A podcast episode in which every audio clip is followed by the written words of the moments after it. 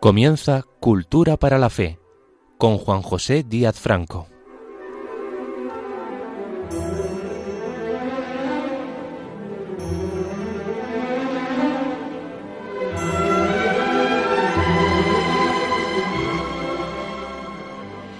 Bienvenidos una vez más al programa Cultura para la Fe.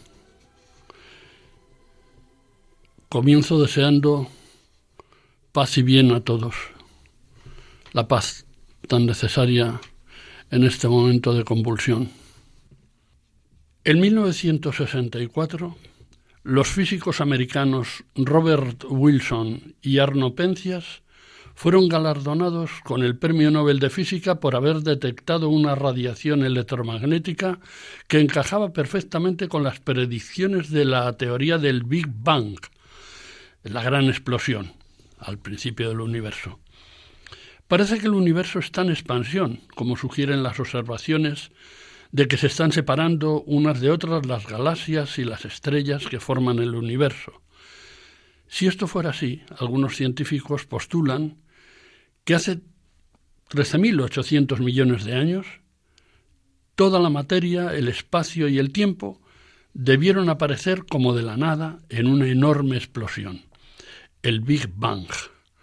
Se trataría de un fenómeno singular en el que se rompen las leyes normales de la física de difícil comprensión. De difícil comprensión sí, pero de voluntaria fe en el Creador también.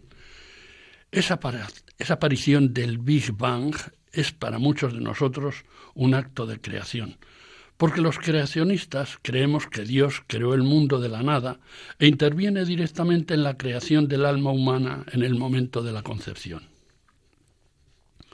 Si he querido comenzar por estas consideraciones cosmológicas, lejanas en apariencia a la higiene mental de la que hoy voy a tratar, es con el propósito de afirmar mi condición de creacionista en el abordaje de cualquier contingencia humana que se presente en el devenir de los tiempos. En el universo que conocemos, todo está organizado rítmicamente, desde la materia inerte o inanimada a la materia viva o animada, tanto racional como animal como vegetal.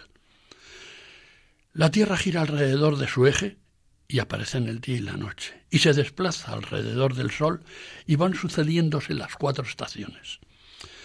Los seres vivos se adaptan a los cambios rítmicos del planeta desde sus propios ritmos, que denominamos biorritmos, como pueden ser el ritmo circulatorio, el ritmo respiratorio, el ritmo sueño-vigilia, el ritmo menstrual y otros diversos ritmos hormonales. Los ritmos en los seres vivos, es decir, los biorritmos, generan un orden interno, reflejo del que rige el universo creado, y permiten una mayor eficiencia y ahorran energía en los organismos. El ser humano alberga un conjunto habitualmente equilibrado de componentes materiales, que denominamos homeostasis cuyo conjunto configura lo que suele denominarse como estado de salud. El concepto homeostasis procede del término griego homoios, que se traduce como el mismo o similar, y de la expresión éstasis, que indica estabilidad. Los fisiólogos utilizan el término homeostasis para referirse al mantenimiento de las condiciones constantes del medio interno donde viven las células. Estas necesitan un medio adecuado para vivir y si cambia, puede morir. Si se altera la homeostasis de manera significativa y permanente, el organismo humano entra en un estado que denominamos enfermedad y en su grado extremo muerte. Pero el mantenimiento del estado de salud requiere la aplicación de unos procedimientos que en su conjunto se definen como higiene. El término higiene proviene del griego higeinos, que significa sano, y designa aquella parte de la medicina que trata de la salud y de su conservación a través de procedimientos de prevención de la enfermedad, fomentando la creación de hábitos y conductas que eviten su aparición, instalación y desarrollo. Implantar la higiene y sus reglas en los seres humanos implicará la instalación de diversos procedimientos operativos que mantengan la normalidad y el equilibrio rutinario habitual en cada uno de los dos componentes de la vida humana, el material, el cuerpo, y el inmaterial, el espíritu. Todas las personas tienen una idea lo suficientemente clara de la importancia de la higiene en la vida social y en la convivencia que cada uno mantiene en su entorno familiar y sobre todo en su vivencia individual de sus carencias materiales y anímicas. Pero normalmente Solemos referir la higiene a los espacios exteriores de convivencia, a los usos y costumbres que el buen orden social impone, a la observación de las normas y hábitos de buena crianza que proporcionan la educación familiar escolar y en una versión más individualizada a la compostura personal, externa y a la denominada higiene íntima, aseo personal de los accesos corporales, del pelo, piel y faneras, del sueño, alimentación, evacuación, sexualidad, etc. Son hábitos de higiene de amplia difusión, de suficiente conocimiento y de práctica generalizada. Pero se refieren a aspectos externos y visibles de la vida urbana de los ciudadanos o al componente físico de las personas. Con todo, estos hábitos biológicos adolecen de múltiples carencias, desconocimientos y omisiones. Por ejemplo, en lo referido a la higiene del sueño. Además de que España sea un país ruidoso, no son pocas las personas que sin padecer ninguna enfermedad descansan mal, sea por una inadecuada información sobre los requisitos para un sueño reparador o por otras diversas causas. Dígase lo mismo de la higiene alimentaria, evacuatoria y sexual, para cuyo ejercicio habitual muchas personas tienen grandes lagunas de desinformación. Pero habida cuenta de que el compuesto humano es cuerpo y alma, carne y espíritu, materia y mente, es decir, dos partes bien diferenciadas y cada una con sus necesidades de operación y de mantenimiento, ¿No debe existir junto a la higiene corporal una higiene mental? Enseguida nos apresuramos a decir que sí, pero también rápidamente nos preguntamos por cómo puede ser esa higiene mental. Porque el uso del agua junto a diversas sustancias detergentes, desinfectantes y aromatizantes, así como de los artilugios más o menos sofisticados para llevar a cabo la higiene corporal, son claros y asequibles para todos aunque algunas personas pueden remolonear en su práctica continuada. Pero es necesaria una higiene mental. Y caso de serlo, ¿cómo se realiza esa higiene del espíritu y cuáles son los instrumentos apropiados para llevarla a cabo? Porque, ¿cómo se aborda lo inmaterial? Y en todo caso, ¿qué pasa si no se hace? Todo parece indicar que se haga como se haga, e incluso si no se hace o se desprecia, es clamorosa la necesidad de la higiene mental. El cuerpo es importante y le prodigamos cuidados, excesivos a veces, pero el alma y el espíritu, la otra parte del compuesto humano, no es muchísimo más importante que el cuerpo, y no tendrá que ser motivo de atención preferencial en todos los aspectos, y, como no, también en el de su posible higiene, así como de su examen minucioso y su reparación donde y cuando proceda? En plan maximalista, son muchas las propuestas genéricas para cuerpo y espíritu que la ciencia o la cultura popular formulan para la conservación del buen tono vital de las personas. Por ejemplo, el contenido de la letra de aquella canción que decía tres cosas hay en la vida, salud, dinero y amor, y el que tenga estas tres cosas, que le dé gracias a Dios. Y en la misma línea asequible y rimada, esta otra recomendación que les voy a referir a continuación, versada como décima o espinela, así llamada en honor del sacerdote rondeño Vicente Gómez Martínez Espinel, que desde 1591 utilizó esta estrofa de diez versos octosílabos. La estructura de la décima que voy a leerles tiene algunos siglos de recorrido y ha sido muy difundida por su sencillez y frescura. Apareció en la edición de 1907 de la ópera omnia, es decir, de la obra completa, del polifacético doctor José Letamendi, que vivió de 1829 a 1897, adjudicando su autoría a este eminente médico, cuando en realidad lo que hizo fue un descarado plagio, porque esa décima había sido ya publicada en 1816 en el libro Poesías de don Francisco Gregorio de Salas, sacerdote cacereño que vivió de 1728 a 1808. Este autor, a su vez, se había inspirado para escribir el poema en un texto previo de la Escuela Médica de Salerno, de los siglos XII al XIII. Así decía la décima en 1816 del sacerdote Francisco Gregorio de Salas, es decir, trece años antes de que naciera Letamendi y noventa antes del posterior latrocinio intelectual. Vida honesta y arreglada. Hacer muy pocos remedios y poner todos los medios de no alterarse por nada. La comida moderada. Ejercicio y diversión. No tener aprehensión. Salir al campo algún rato poco encierro, mucho trato y continua ocupación. Y así dice la décima, con una mínima actualización estética que en 1907 se atribuyó a Letamendi. Vida honesta y ordenada, usar de pocos remedios y poner todos los medios de no apurarse por nada. La comida moderada, ejercicio y diversión, no tener nunca aprensión, salir al campo algún rato, poco encierro, mucho trato y continua ocupación. Me ha parecido de justicia reiterarles esta décima porque representa un compendio de experiencias de vida fáciles de asumir por todas las mentalidades y una manera adecuada de abordar de una sola vez aspectos básicos de higiene mental e higiene corporal. La higiene se basa en una serie de hábitos que vamos adquiriendo para integrarnos en conductas que nos ayuden a mejorar nuestro nivel de acoplamiento a los requisitos que permitan que esa higiene mantenga y mejore nuestra salud. Es decir, intentando lograr confort corporal y buen tono anímico.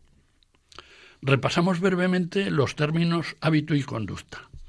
Un hábito es una conducta o un comportamiento típico del hombre y los animales. En psicología, este concepto suele referirse a una acción que resulta de una repetición. La conducta es la manera de comportarse en respuesta a una motivación que pone en juego componentes psicológicos, motores y fisiológicos. La motivación supone un conjunto de factores dinámicos que determinan la conducta de un individuo, porque la motivación es el primer elemento cronológico de la conducta. O lo que es lo mismo, el motor de toda conducta es la motivación que pueda existir para ponerla en marcha y fisiológicamente tendrá que contar con la presencia de estímulos internos neuroendocrinos y de excitantes externos que actúan sobre el cerebro. La psicología clásica distingue artificialmente los motivos, que serían las causas intelectuales de nuestros actos, de los móviles, que son las razones afectivas.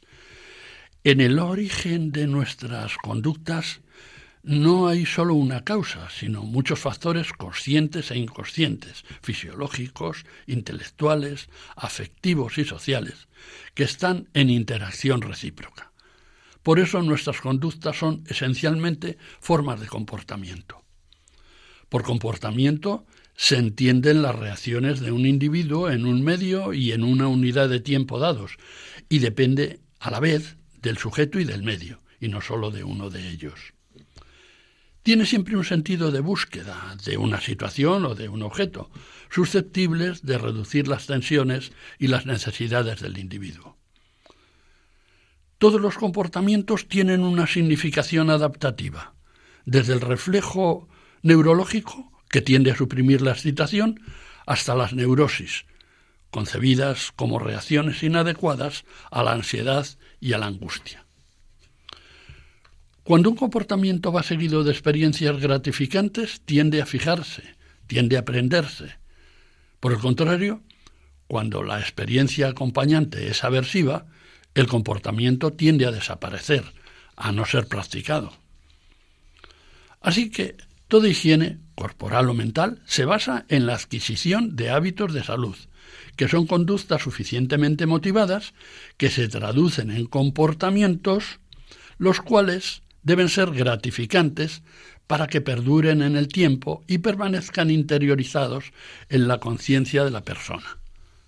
Vamos a hacer ahora una breve pausa para ofrecerles un momento musical, que en esta ocasión será un fragmento del poema sinfónico Así habló Zaratustra, compuesto por Richard Strauss en 1896, inspirado en la emblemática obra homónima del filósofo Friedrich Nietzsche, tan cuestionable por otra parte. La fanfarra inicial titulada Amanecer, así aparece en las propias anotaciones del compositor, fue llevada al cine con gran éxito como banda sonora de la película 2001 Una Odisea del Espacio de Stanley Kubrick. Estos son sus primeros compases.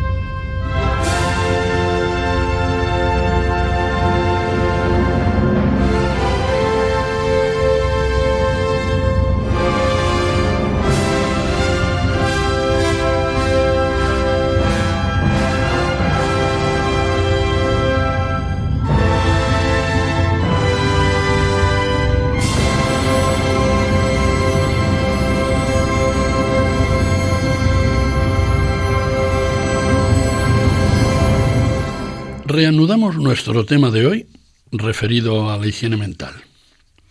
Estamos en la sintonía de Radio María y este es su espacio Cultura para la Fe.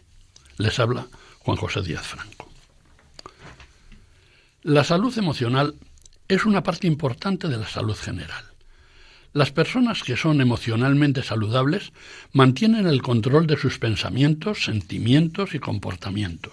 Son capaces de hacer frente a los desafíos de la vida y pueden mantener los problemas en perspectiva y recuperarse de los contratiempos. La higiene mental tiene como cometido principal mantener la salud, en este caso, por definición, selectivamente, la salud mental aunque por las profundas implicaciones mutuas de cuerpo y mente, también deberá atender a los aspectos psicosomáticos que aparecen en muchas actuaciones de las personas. Pero no bastará con mantenerse a la defensiva para proteger la salud y evitar la insania, es decir, la enfermedad mental, sino que habrá que actuar proactivamente, adoptando conductas preventivas entre las que enseguida reclamará un lugar preeminente la promoción de la salud en este caso de la salud mental.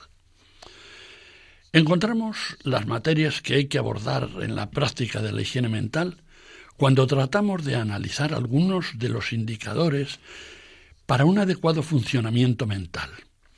A tal efecto deberíamos proceder a un conocimiento de quiénes somos, a un análisis de nuestra autoestima, a la exigencia de una introspección sistemática y frecuente, que para un cristiano muy bien puede llamarse examen de conciencia. Que detecten precozmente las carencias y las urgencias del espíritu y también a una valoración de nuestras capacidades de adaptación en el manejo del estrés, a una constatación de nuestros posicionamientos espirituales o éticos, a una evaluación de nuestra actividad laboral y cultural, a la medida de nuestras responsabilidades hacia el grupo familiar y social en el que nos desenvolvemos, a la intensidad del pulso de nuestro interés por el otro, para un cristiano llámese caridad, por nuestra adhesión a las causas solidarias, al logro de la paz interna y externa, al fomento de los valores deontológicos y al respeto por la naturaleza. Muy resumidamente, Freud decía que es sano mentalmente quien es capaz de crear y de amar, entendiendo que crear se refiere a trabajar evitando la monotonía y fomentando la capacidad de ordenación y transformación de los cometidos, por humildes que sean y sencillos que sean, en otros con nuestra impronta personal.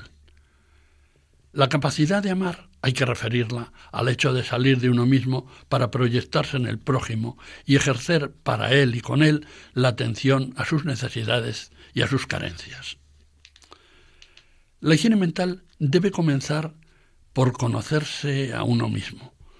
Como no hay nada nuevo bajo el sol, el aforismo griego Conócete a ti mismo estaba escrito en el frontón del pronaos del templo de Apolo en Delfos.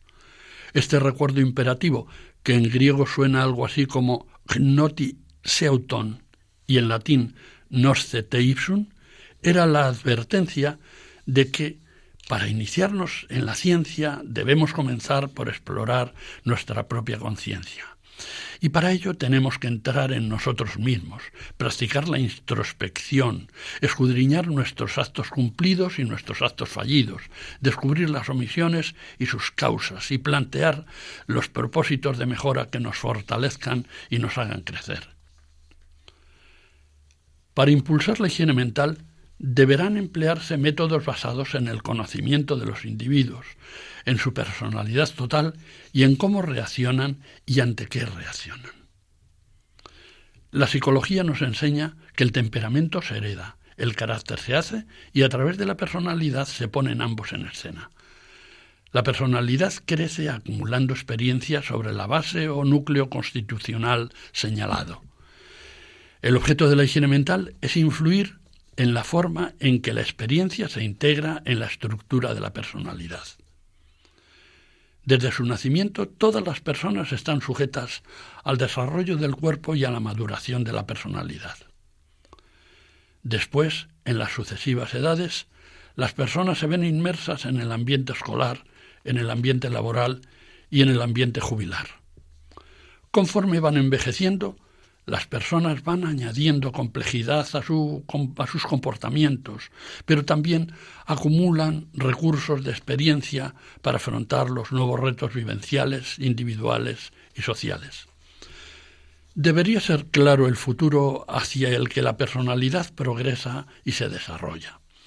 Ese futuro es el de una persona madura y sana que puede vivir en paz consigo misma y con el prójimo y que sea capaz, si es el caso, de realizar un proyecto familiar, un desempeño laboral y una convivencia social que le hagan crecer como persona y que beneficie al resto de sus referentes comunitarios.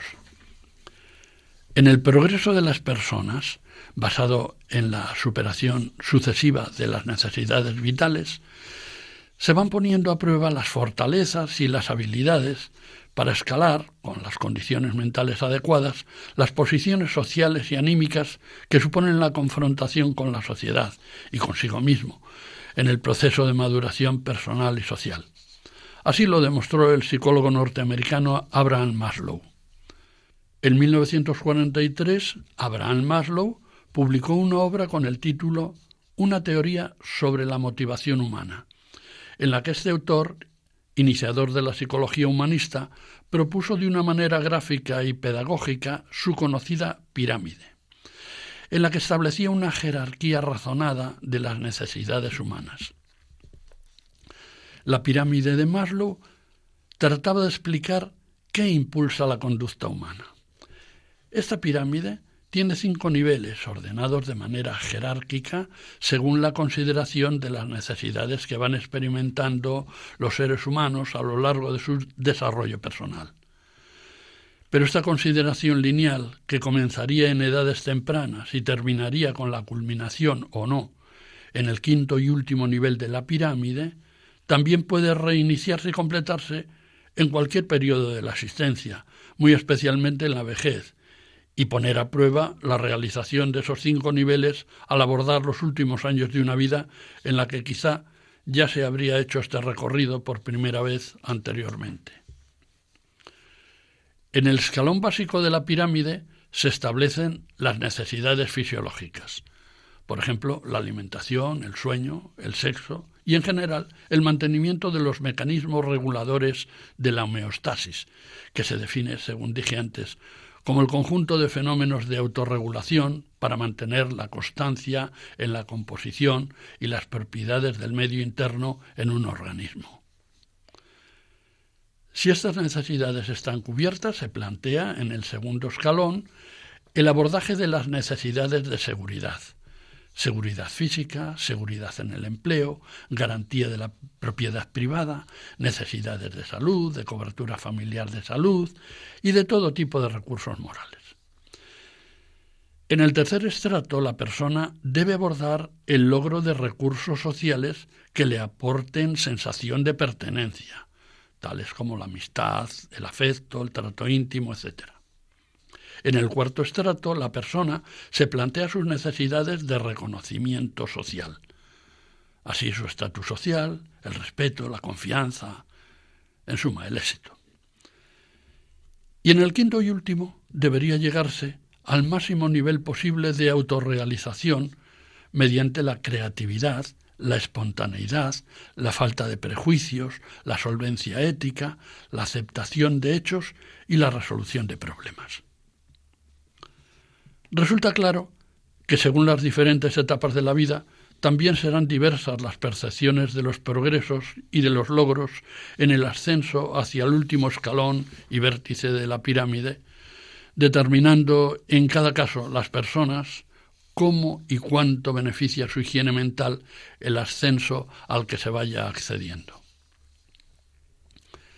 En otro orden de cosas, las buenas prácticas en higiene mental requieren el manejo de las tensiones provocadas por el estrés.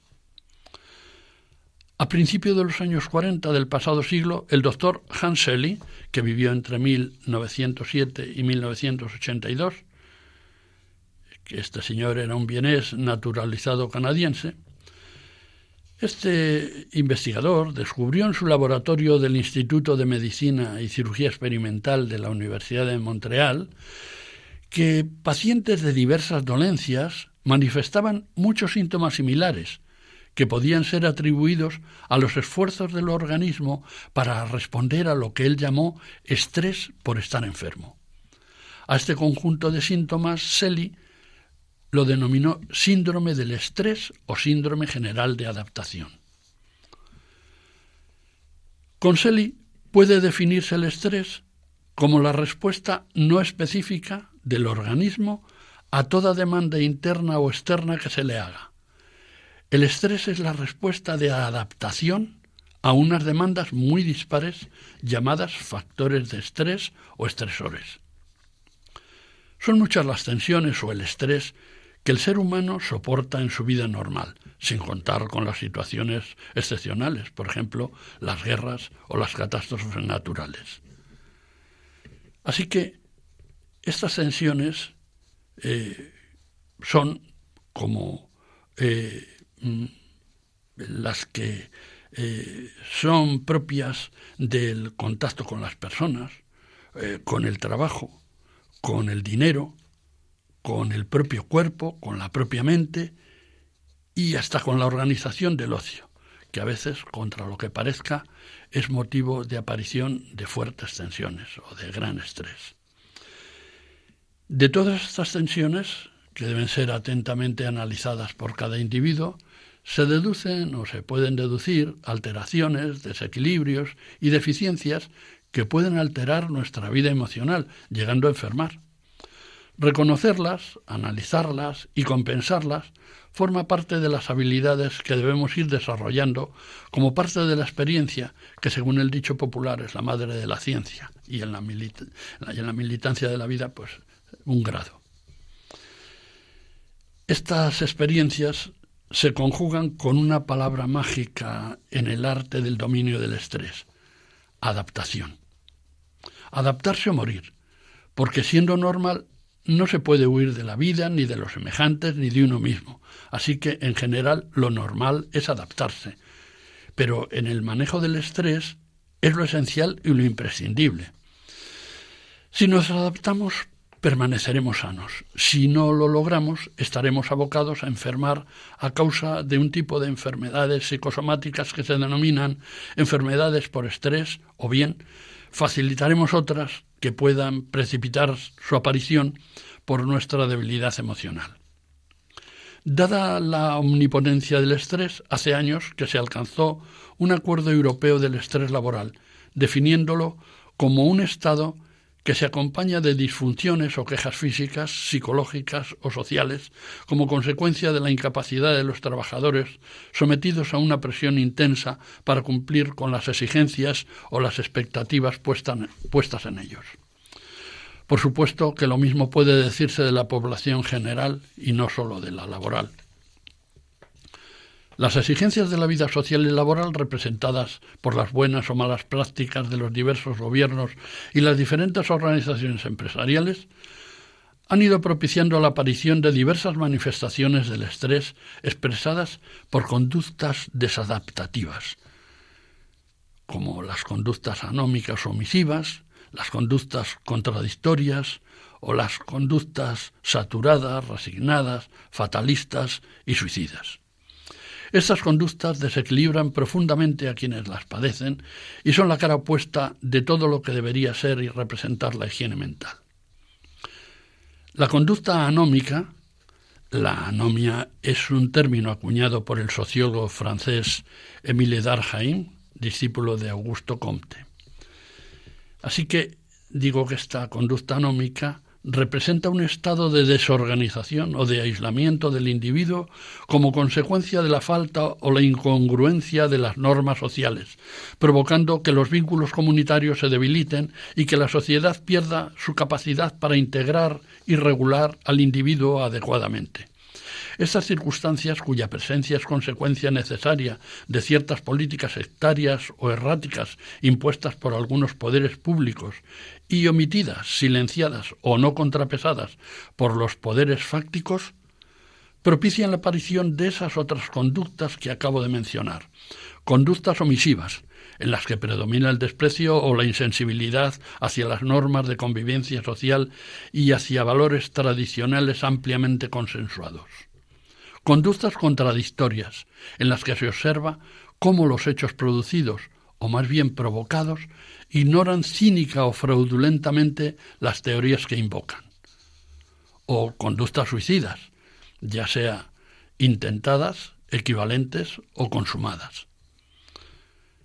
Todas las conductas anteriores representan un claro y concreto antisigno de higiene mental, porque si bien la higiene mental debe conjugarse en lo íntimo de las personas, se ve muy condicionada por las imposiciones externas del grupo familiar inmediato y por el clima social impuesto por los gestores de la cosa pública, resultando con frecuencia que lo que debía facilitar la concordia social y la paz interior de las personas brilla por su ausencia y deja al individuo náufrago en un mar proceloso de asechanzas contra su espíritu y su conciencia que demandan sosiego y alicientes que faciliten la convivencia solidaria y aun fraternal.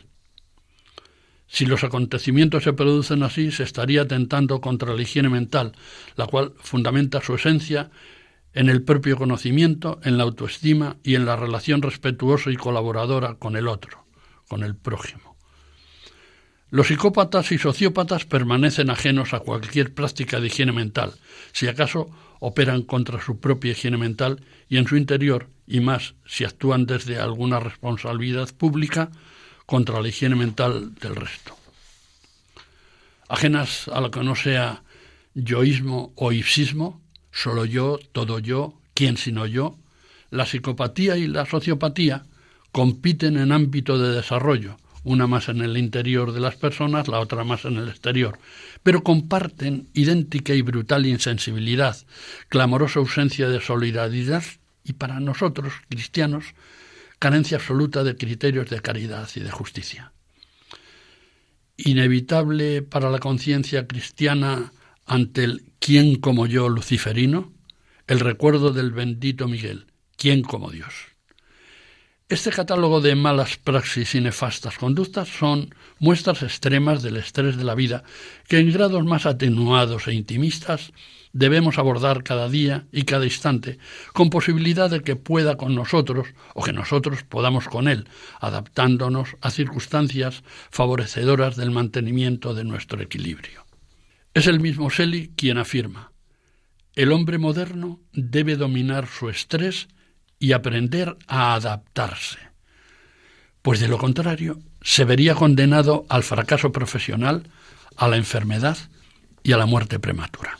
Vamos a hacer aquí una segunda interrupción para proceder a un intermedio musical, en este caso el estreno en primicia de la composición Mariupol, como homenaje a esta ciudad ucraniana arrasada por las tropas rusas, cuyo presidente ha puesto en pie de guerra para lanzarlas contra Ucrania una nación libre que defiende heroicamente su independencia frente al injusto agresor. Mariupol, en palabras de su compositor, el alicantino afincado en Toledo, Rubén Jordán Flores, es una oración, una plegaria en forma de marcha procesional dedicada a las víctimas. El autor de esta melodía se ha inspirado para componerla en un kirie del siglo XV perteneciente al repertorio tradicional ucraniano, y también en las palabras del Papa Francisco sobre la ciudad Marte de Mariupol, que lleva grabado el nombre de María.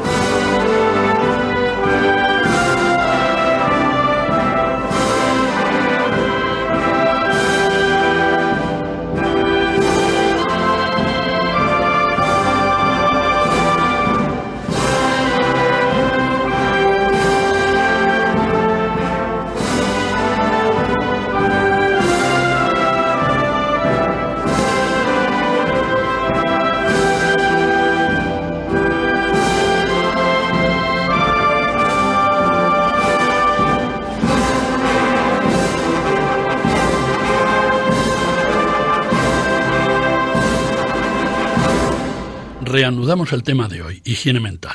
Desde Radio María les habla Juan José Díaz Franco. La higiene mental, además de un reto social, constituye un necesario compromiso individual, porque es en la intimidad de las conciencias donde se libra la elección de los valores con que afrontamos nuestra manera de estar en el mundo. Por la parte social corresponde a los departamentos competentes en sanidad, educación y cultura la decidida financiación de la promoción de la salud en la que debe figurar destacadamente la salud mental. Como promoción de la salud debe considerarse cualquier proceso usado por los dinamizadores sociales para motivar, educar o proveer de recursos a los colectivos y a los individuos, con el fin de que aumenten la salud individual y social reduciendo los riesgos para la salud e incrementando las oportunidades para satisfacer las necesidades personales, sociales y ambientales. La Organización Mundial de la Salud define la promoción de la salud como un proceso de capacitación de la persona para que ésta controle y mejore su salud. Esta visión individual de la higiene mental debe ir acompañada de lo que se viene considerando como actitud proactiva. La proactividad es una actitud en la que el sujeto asume el pleno control de su conducta vital de modo activo, lo que implica la toma de iniciativa en el desarrollo de acciones creativas y audaces para generar mejoras, haciendo prevalecer la libertad de elección sobre las circunstancias de la vida.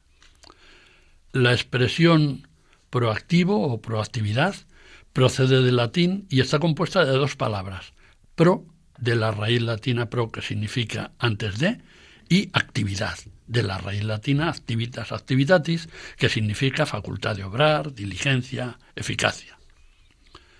La actitud proactiva fue recogida paradigmáticamente por Iván Illich, que vivió entre 1926 y 2002.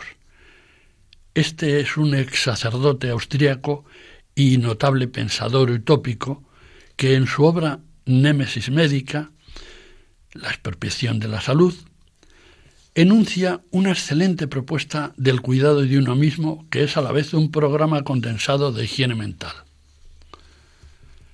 La salud puede definirse como la intensidad con que las personas solucionan o se adaptan a sus problemas internos y externos. He querido dejar para este último tramo de mi exposición la referencia al componente cultural de la higiene mental y dentro de lo cultural lo más relevante, como son las actitudes y prácticas religiosas de las personas que aspiran a cultivar también bajo este aspecto un adecuado equilibrio mental. La religión representa un papel social integrador de primer orden, entendiendo que esa función integradora no se produce únicamente por una ascripción estadística, por ejemplo, en el caso de un católico, por el hecho de haber sido bautizado, si luego se ha apartado de toda práctica religiosa. Por el contrario, en caso de haber seguido con una vida piadosa tras su bautismo, el papel integrador de la religión se produce en el ámbito de la experiencia espiritual vivida en cuerpo y alma bajo el dictado de la fe dentro de las normas de la Iglesia en el caso de los católicos o de los órganos representativos que cada confesión religiosa tenga establecidos. El discípulo de Freud, Carl Jung, ve en la religión el gran camino real hacia la salud mental, dado que las diferentes confesiones religiosas ayudan a trascender los conflictos psíquicos dando un sentido a la existencia. Desde su concepción sociológica, Emile Darheim resalta en su obra El suicidio que la religión es una fuerza cohesionadora y establece que los suicidios varían en razón inversa del carácter integrador de la religión, por eso se producen más suicidios entre los protestantes que entre los católicos, y más suicidios entre los católicos que entre los judíos, como si la sumisión a una iglesia en que más se resaltan los aspectos comunitarios permitiera al individuo librarse del acoso de sus problemas y como si el suicidio aumentara a medida que se pasa de las religiones comunitarias a las religiones más individualistas. De todas formas, en el caso de las religiones no se debería insistir excesivamente en la mejor disposición para optimizar la higiene mental si está fomentada por actitudes comunitarias frente a otras individualistas, a no ser que se procediera a un análisis más pormenorizado de la dogmática, de la ética y de los rituales de cada religión. Suele sugerirse a modo de ejemplo, aunque sin pruebas consistentes, que la ausencia de la práctica sacramental de la confesión entre los protestantes tendría como efecto la obsesión del pecado, el sentimiento agudo de culpabilidad y como consecuencia cierto grado de inhibición. O bien, referido a lo mismo, la aceptación de una especie de confesión pública practicada por algunas sectas que contribuiría a desarrollar un exhibicionismo muy poco edificante. Estas actitudes y otras similares que alejan del confort espiritual que debe conllevar una adecuada higiene mental nos animan a examinar con mayor cuidado y con más exigencia las propuestas que cada práctica religiosa ofrece a sus fieles para lograr sus fines trascendentes, pero también para sentirse fortalecidos y confortados en las vivencias diarias. En este sentido, debo manifestar con el mayor orgullo espiritual la grandeza, la armonía, la fuerza y la ejemplaridad de la teología dogmática, de la teología moral y de la liturgia de la Iglesia católica, a la hora de confortar a quienes vivimos en esta doctrina y en la práctica ritual de sus normas.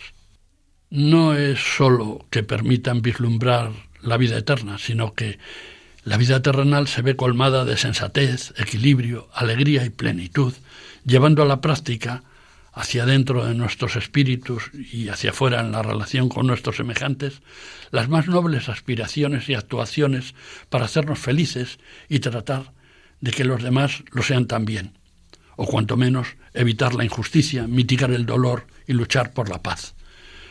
Todo esto es una extraordinaria demostración de cómo la práctica de nuestra religión se convierte en una fuente inagotable de recursos espirituales, más grandes en cuanto que van destinadas al prójimo por amor a Dios. Permítanme que les recuerde el influjo terapéutico y social de la práctica de las obras de misericordia, las siete espirituales y las siete corporales, el poder liberador del ejercicio de las siete virtudes capitales contra los siete vicios o pecados capitales, la expansión del espíritu al amparo de las ocho bienaventuranzas, fortalecidos por las virtudes teologales, la fe, la esperanza y la caridad, que son fuerzas desencadenadas del bien, acompañadas por el equilibrio de las virtudes cardinales, prudencia, justicia, fortaleza y templanza. No me imagino un programa más exhaustivo para lograr el más alto grado de higiene mental que el que les estoy proponiendo, a base de confortar a los demás y vernos desde ese noble afán confortados nosotros también. Y luego esas bellísimas oraciones de la Iglesia, comenzando por el Padre Nuestro, que Jesús nos enseñó, y siguiendo por el Credo, el Gloria, el Ave María o la Salve. Qué manera tan sencilla, prodigiosa y realista de hablar con Dios, y también, aunque más bajito, con la Virgen, para confortar y equilibrar nuestro espíritu, a veces tan maltratado. Y ahora permitan que termine con una dolorosa e imprescindible alusión a la paz, generadora también de higiene mental. San Agustín, en su obra De Civitate Dei, la ciudad de Dios, nos recuerda que la paz se encuentra en la tranquilidad del orden, tranquilitas ordinis. El diabólico furor bélico de un prepotente sin vestigios de higiene mental ha roto esta tranquilidad en el orden y ha desencadenado la dispersión, el sufrimiento y la muerte de miles y miles de víctimas. Mientras oramos a Dios rogándole que no consienta por más tiempo el triunfo del mal y la violencia, recordamos las palabras del Maestro. Bienaventurados los pacíficos, porque ellos serán llamados hijos de Dios. Paz y bien para todos.